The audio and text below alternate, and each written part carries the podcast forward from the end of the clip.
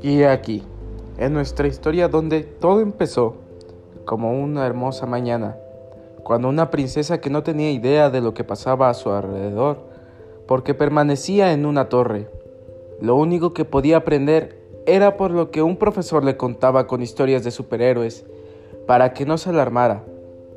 Esa mañana empezó con una historia muy peculiar a la de cualquier otro. Profesor.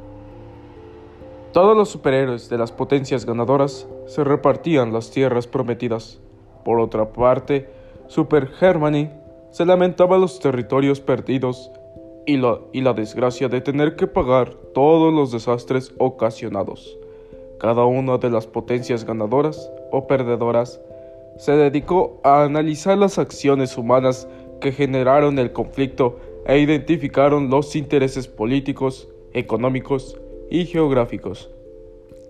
Tras el conflicto, surgieron conferencias que querían intervenir con la paz.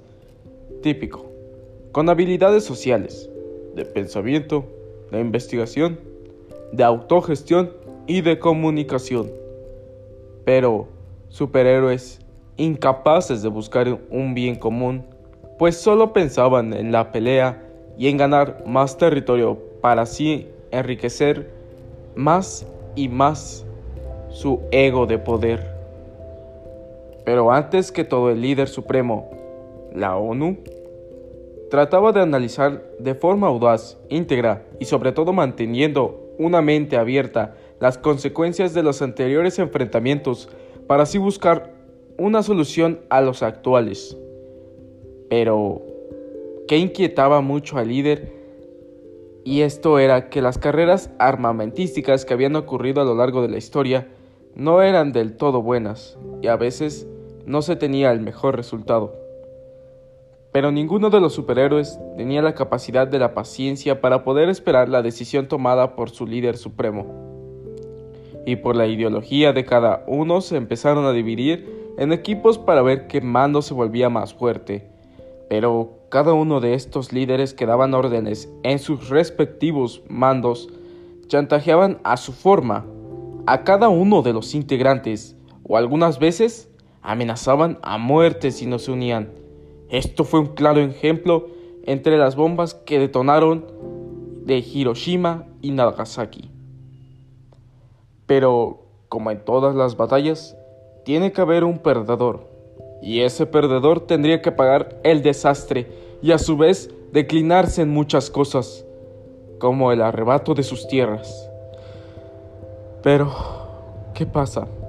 Al final de la historia, el profesor de la hermosa princesa no pudo aguantar las ganas de decirle que todo era verdad y que desgraciadamente eso seguiría ocurriendo más adelante y que tal vez Sería una guerra que jamás terminaría.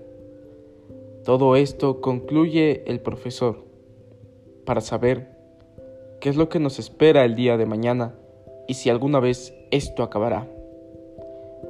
Y bueno chicos, también tenemos nuestra pequeña reflexión y queremos que la escuchen. Pues en realidad muchos piensan que la Guerra Fría ya ha terminado, pero en realidad no. En la actualidad existe cierta rivalidad que en verdad no sé si se controla, pero es que, ¿cómo puedo explicarles, muchachos? Creo que esto también nos está poniendo un poco nerviosos, incluso a nosotros de la audiencia, porque esto no se podría controlar del todo, incluso podría desatar otra guerra mundial, y no podemos estar encerrados de ojos a lo que en realidad está pasando. Nuestro alrededor Desgraciadamente. Pero qué triste.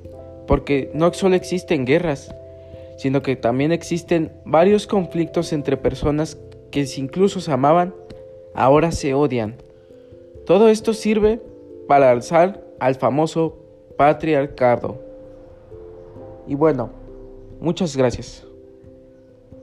Esto es mi boletín informativo. Aquí Jesús Antonio reportándose con el de la audiencia, César Adrián, Regulos Hernández y compañías. Gracias.